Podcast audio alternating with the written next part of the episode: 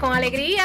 Buenos días, buenos días, buenos días. Esta es tu amiga Mayra Ibet con una cápsula de entusiasmo llena de buena vibra y mucho cariño para ti que me escuchas en el día de hoy.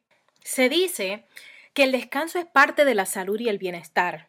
Ciertamente, llevamos una vida ajorada, muchos compromisos, actividades familiares, proyectos que queremos alcanzar, ideas nuevas para lanzar o simplemente mucho trabajo en la oficina que no nos deja soltarnos, como decimos, ni un ratito para respirar.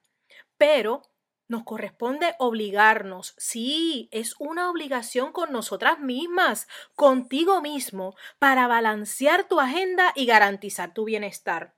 Hoy te invito a separar ese tiempo en agenda para descansar. Oye, te lo digo yo, que se me hace difícil pensar en tirarme en una hamaca sin agenda, sin el móvil, ni las computadoras, pero la verdad es que nos lo merecemos también.